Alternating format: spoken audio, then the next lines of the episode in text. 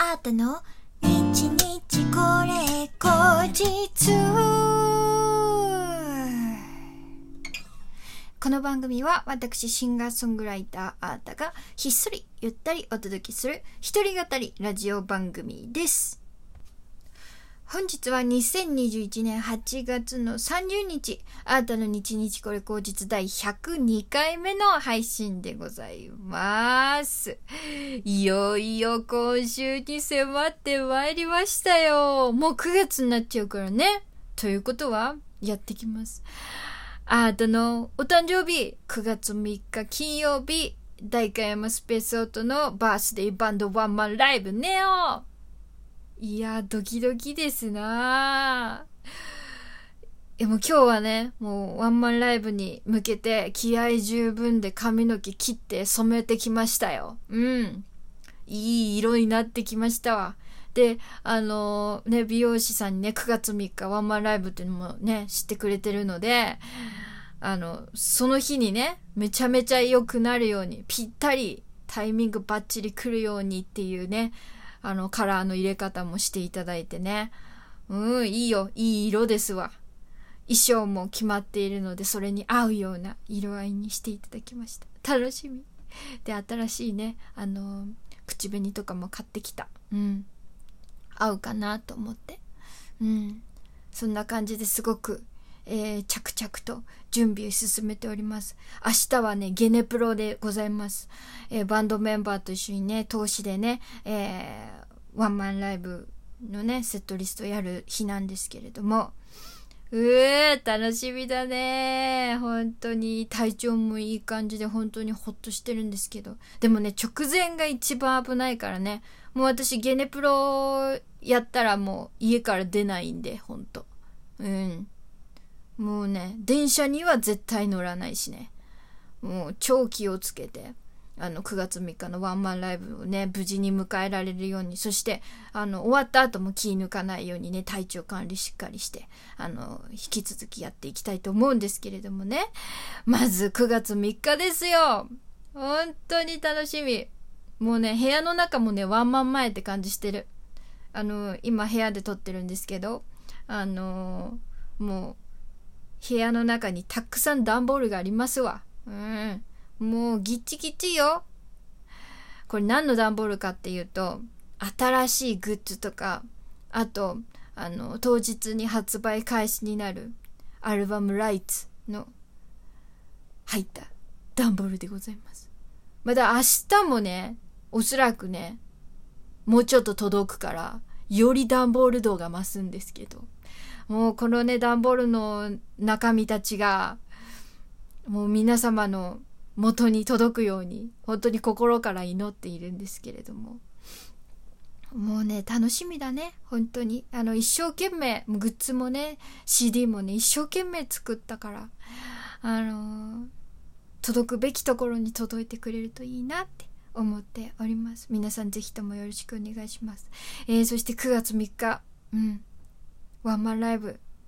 まあ、難しい時期ではありますからね。あの、ご自身の体調や、あの、事情や、いろんなものと相談して、えー、行くぞってなった方、ぜひとも、えー、E プラスの方からチケットご購入いただいて、えー、お越しいただければと思います。よろしくお願いします。えー、さてさて、今日もですね、そんなあなたにね、えー、ギフト、えー、届いておりますのでご紹介いたします。ラジオネーム前田チャンネルさん。美味しい棒3つ、コーヒーかっこびと2つ、そして元気の玉、たくさんありがとうございます。えー、西脇さん、美味しい棒と元気の玉、ありがとうございます。ペイペイさん、元気の玉、ありがとうございます。あ、そうそうそうそう。あの、前回ね、話すの忘れてたの。なんと、この、えー、あーたの日日これ後日、まあ、1月からね、ラジオトークというアプリで配信スタートしましたけれども、なんと、フォロワーさんが1万人を突破しましたありがとうございます。たくさんの方に知っていただけたのかな本当に嬉しい。えー、始めてから丸8ヶ月、えー、経ちますね。もうすぐね。はい。そんな中、えー、1万人突破。えー、今日ちょうど、えー、1万と97人の方、フォロワーさんいらっしゃいます。嬉しいよ。うん。あの、その方たちがね、1回ずつ聞いてくれたら、1万回いくからね、再生回数が。すごいことだよ。うん。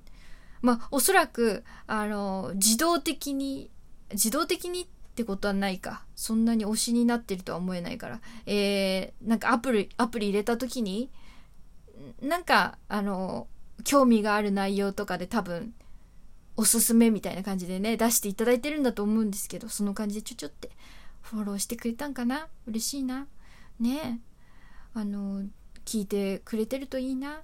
まあ、あの、聞いてくれてがっかりされないような、あの、がっかりされないような番組ってそれはそれで難しいですけどね。万人受けするっていうのは難しいことですからね。まあ自分らしくあののほほんと、え変わらずなスタンスで、まあ、やっていけばいいかなって思います。ので、えー、皆さん、えー、まあ、100回も超えて、えー、フォロワーさん1万人も突破したという、えめでたいタイミングでございますけれどもね、え引き続き、え聞いていただけたらと思います。応援していただけたらと思います。えー、どうぞよろしくお願いいたします。さてさて、今日は月曜日。あの、お便りのコーナーなんですけど、私ね、本当にすっとぼけててね、あの、お便りのテーマをですね、金曜日に更新したんですよ。いつもね、まあ、あの、最近なかなかあの、お便りをご紹介した後にお便りのテーマを言う尺がなくてね、なかなか言えてなかったんですけど、今回はひどかったね。あの、本編でも言ってないし、あの、概要欄のところ、今募集中のお便りのテーマみたいなところも更新していないっていうしょぼい、もうしょぼしょぼですよ。もうダメっぷりで。で、ええと思って金曜日に気づきまして、すぐに変えまして、えー、テーマ、えー、今回のテーマ、お誕生日は何ケーキ派という えー、テーマで募集しました。えー、2日ほど。そんな中、あれ？お便りのテーマ変わってるぞって気づいてくれた猛者がいらっしゃいます。ご紹介します。いつもありがとうございます。ラジオネーム西脇さん。本当にありがとう。テーマが治っててよかったって書いてくれてますね。一言目にね。ありがとうございます。えー、お誕生日は何ケーキ派？誕生日にケーキを出してもらえたのは小学校の低学年までだったのですが、へえ、結構短いね。あ、でも私も今はケーキとかないな、そういえば。そっかそっか。少年西脇としては普通にいちごのショートケーキのホールにチョコ版のおめでとうメッセージと年齢分のろうそくが欲しかったのですが、お袋がちょい変わっていて、どうせ食べるなら美味しい方がいいと、近くの老舗の洋菓子店にシフォンケーキのホールを注文。わあ、おしゃれだね。茶色と白の地味な色合いに、確かにね、言われたら地味かもしれないですけど、美味しいようん。メッセージチョコ版はなし。あー、これね。多分少年としてはそれがメインみたいなとこありますからね。ろうそくだけは年齢分立てて吹き消していました。今なら中途半端なショートケーキより老舗のシフォンケーキの方が断然美味しいと理解できるのですが、当時の自分としてはなんで？でした。そんな記憶もあって、メイトおいの誕生日にぬいぐるみとショートケーキを持ってお祝いに行けるのがむちゃくちゃ楽しかったです。ということでいただきました。優しいね。メイトおいのためにショートケーキ。うん。でもやっぱりね、子供の頃、まあでも、そっか、うちね、あの、4人兄弟なんですけど、あの、すぐ下の弟くんはね、むしろショートケーキよりもチョコケーキの方がちっちゃい頃好きで、だからなんかクマさんみたいな、あの、耳、チョコの耳つけて、目玉がついててみたいな、ちょ、クマさんみたいなチョコレートケーキとかを、あのバースデーでもらってましたねでも私は断然ショートケーキ大好き派だったんでショートケーキでお祝いしてもらってた気がしますわそうそうそうあーシフォンケーキのホールって食べたことないですよ私シフォンケーキのホールなかなかなボリュームよねシフォンケーキってねなんか結構大人になってからだったもん。シフォンケーキなんて存在を知ったのが。うん。